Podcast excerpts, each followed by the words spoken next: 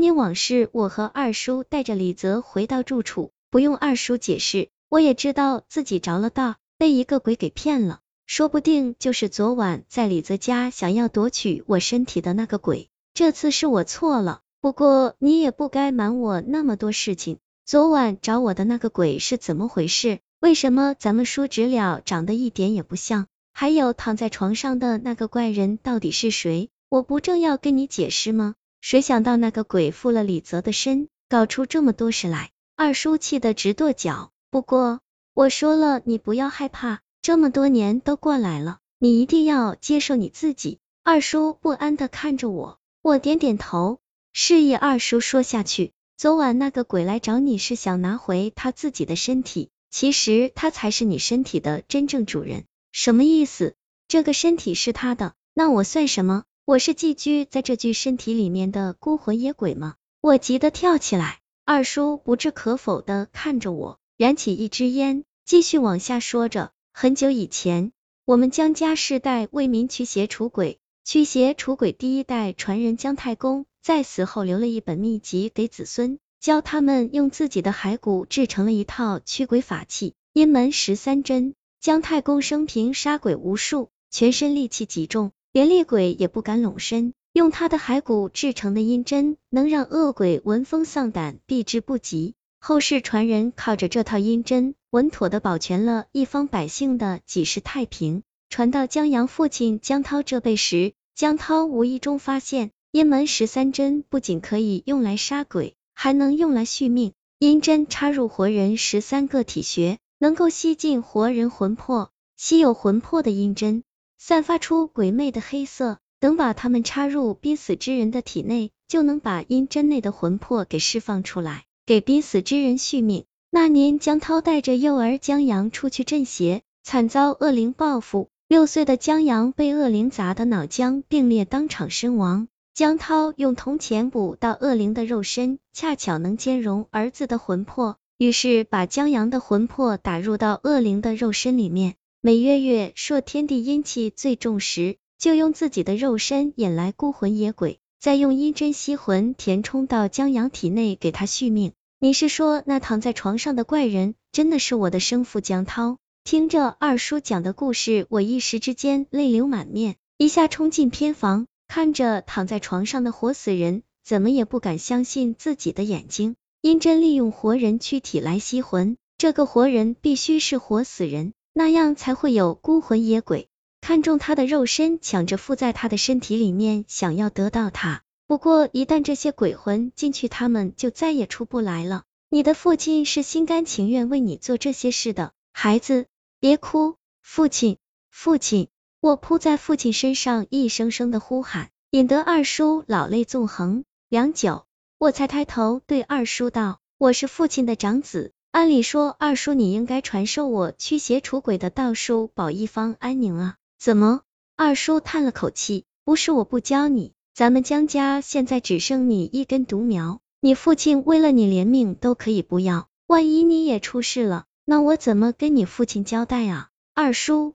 我看你是误会了我父亲的意思，他把命交给我，就是想让我长大了跟他一样做个为民除邪的大英雄。你让我碌碌无为一生那样，才是对他最大的不敬呢。二叔沉思不语，良久，他才对我重重的点了点头，觉得送走李泽，我和二叔关起门来想对策。既然那个恶鬼抢走了阴门十三针。他肯定是想在下个月月朔之时抢走原本属于他的肉身，不过想不到他竟然可以上李泽的身。既然他能夺走李泽的身体，他还来找我做什么？我摇摇头，想不出个所以然。月朔之时，只要不及时补充魂魄，我所在的这具肉身就会出现排斥现象，把我的灵魂排出体外。到时身体发生尸变，这具肉身就完了。而那个恶鬼所想到的办法，就是在我灵魂出窍时，利用阴门十三针打通曾经被二叔所封闭的灵魂穴位，那样他就可以占用那具肉身了。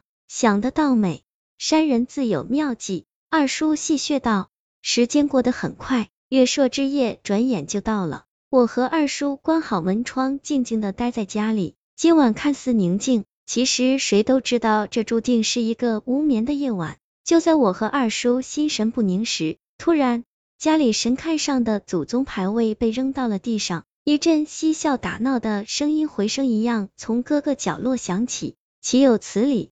你能调动五鬼，我就能请到神兵相助。二叔大怒，他左手抓起一把黄豆撒向半空，嘴里念道：“祖师爷显神威，撒豆成兵驱五鬼。”急急如律令，一声令下，黄豆落地，幻化成一个个金甲神兵，手持仙器追杀五鬼。只消片刻功夫，屋内便恢复了宁静。二叔的举动惹怒了躲在暗处的恶鬼，一阵阴风吹过，一团黑影狂笑着朝我冲来。我举起八卦铜镜照向黑影，念动二叔教给我的驱鬼口诀，那个恶鬼果然敌不过八卦铜镜的威力。在铜镜的照射下，伏在地上现出了狰狞的面孔。只是恶鬼并没有退却，他迎着铜镜伸出利爪，一把抓向我的喉咙。我的脸憋得通红，举起右手的东西，用尽全身力气插进那个鬼的胸口，脖子上的窒息感顿时消散开来。眼前的那个鬼就像一团烟雾般，越来越轻，越来越薄，直到最后完全消失。